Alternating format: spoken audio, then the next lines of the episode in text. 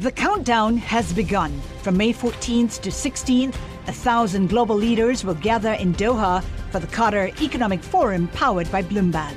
Join heads of state, influential ministers, and leading CEOs to make new connections, gain unique insights, and uncover valuable opportunities in one of the world's most rapidly rising regions. Request your invite for this exclusive event at QatarEconomicForum.com. Le entregamos todo lo que necesita saber para comenzar el día. Esto es Bloomberg Daybreak para los que escuchan en América Latina y el resto del mundo. Buenos días y bienvenidos a Bloomberg Daybreak América Latina. Es miércoles 31 de mayo de 2023. Soy Clara Hernández y estas son las noticias que marcan el día. Las acciones europeas y estadounidenses redujeron las pérdidas provocadas por los problemas económicos de China, mientras que los bonos subieron a raíz de señales de que la inflación está mejorando. La actividad de las fábricas chinas se debilitó más de lo esperado en mayo. El PMI manufacturero oficial cayó al 48,8, la cifra más baja desde diciembre de 2022. El indicador de actividad no manufacturera en los sectores de servicios y construcción cayó del 56,4 al 54,5 por debajo de lo previsto. El Pleno de la Cámara de Representantes de Estados Unidos debe votar hoy el acuerdo de límite de deuda después de que se aprobara por un estrecho margen de 7 contra 6 en el Comité de Reglas. El voto es crítico para lograr que el proyecto de ley pase al Senado, cuando quedan solo unos días para evitar un incumplimiento de las deudas. Técnicos del Congreso estiman que el acuerdo reduciría los déficits en 1,5 mil millones de dólares durante una década.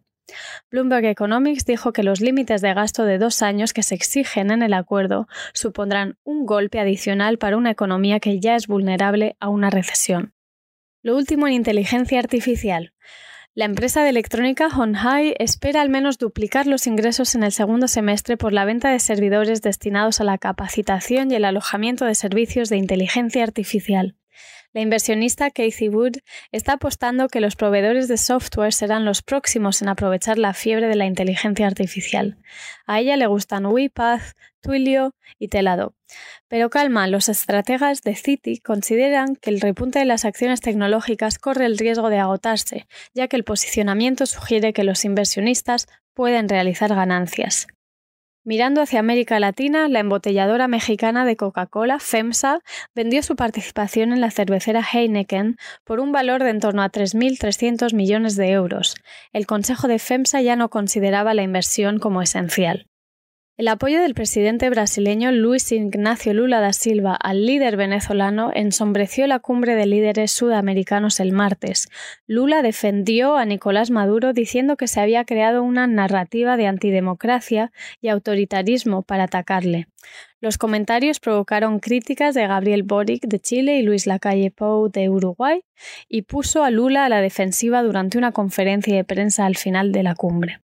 Perú enfrenta en estos momentos un drástico aumento en los casos de dengue, una enfermedad transmitida por mosquitos y que puede en algunos casos llevar a la muerte. Marcelo Rochabrún es jefe de la oficina de Bloomberg News en Lima y nos cuenta más de la situación. Perú está experimentando en este momento lo que es el, peor brote de dengue eh, desde que se tenga registro de, esta enfermedad. Eh, tenemos más de 90.000 casos y más de 120 muertos eh, hasta la semana anterior. Eh, y esto se debe básicamente a que el Océano Pacífico, que es el que bordea Perú, se está calentando y se ha calentado por varios grados centígrados, más o menos cuatro en promedio. Eh, esto en este caso es un tema transitorio, no se trata del fenómeno del niño, que es un fenómeno que sucede de vez en cuando, pero lo que, lo que tiene un poco de implicancia más global es que esto muestra lo que puede pasar en el mundo entero cuando se elevan las temperaturas del mar, que es que en ciertos casos viene más lluvia y con eso vienen brotes de dengue. Eh, ¿Por qué la lluvia trae dengue? Por dos razones, básicamente. Eh, una, porque el agua se empoza. Y cuando el agua se empoza es ahí donde el mosquito del dengue se puede reproducir. Y la segunda es cuando hay inundaciones y ahí se multiplican las causas porque cuando hay inundaciones colapsan los sistemas de desagüe, los sistemas de agua potable y lo que uno termina teniendo que hacer es poner agua en baldes y justamente en esos baldes también son un vehículo para que el mosquito del dengue se reproduzca. En Perú siempre hay dengue porque en Perú hay muchas zonas que no tienen agua potable permanentemente, pero siempre cuando hay estos eventos de calentamiento del agua y de incremento de lluvias, esos casos de dengue se multiplican muchísimo. Otros países han mostrado preocupación por este brote, ¿no? Sí, porque nos muestra un poco las consecuencias que puede haber con, el calentamiento de las aguas en general. ¿no? En Bloomberg, unos colegas del grupo que cubre más el clima publicaron de que el calentamiento global podría llevar más o menos a unas 9 millones de muertes adicionales por enfermedades cada año. Entonces, claro, es algo que tiene implicancias en general y no solo para el dengue, sino para otro tipo de enfermedades de esas llamadas tropicales. Y Marcelo, ¿cómo ha respondido el gobierno a esta situación? Sí, los, los expertos en salud han criticado mucho la, respuesta del gobierno por haber sido tardía e insuficiente, pero este, una de las realidades del, del, Perú es que la, inversión en salud pública en Perú es muy, muy baja, es más baja que la de sus pares en la región.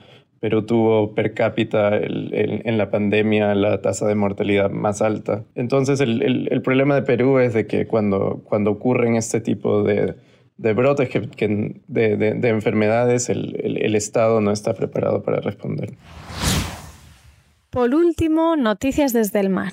Una supuesta ballena espía fue vista en aguas suecas donde probablemente buscaba interacción humana, según el Washington Post. La ballena beluga llamada Vladimir fue observada por primera vez en 2019 por pescadores noruegos que vieron que llevaba un arnés con la inscripción Equipo de San Petersburgo, lo que generó sospechas de que se trataba de un vestigio de un programa de la Marina rusa que supuestamente buscaba entrenar a mamíferos acuáticos como espías. Esto es todo por hoy, soy Clara Hernández, gracias por escucharnos. Para conocer todas las noticias que necesita para comenzar el día, revise Daybreak en la app Bloomberg Professional, donde puede personalizar las noticias que desee recibir. También puede suscribirse a la versión solo audio en Spotify, Apple Podcasts o la plataforma de su preferencia. Esto es todo por hoy. Escuche de lunes a viernes Bloomberg Daybreak.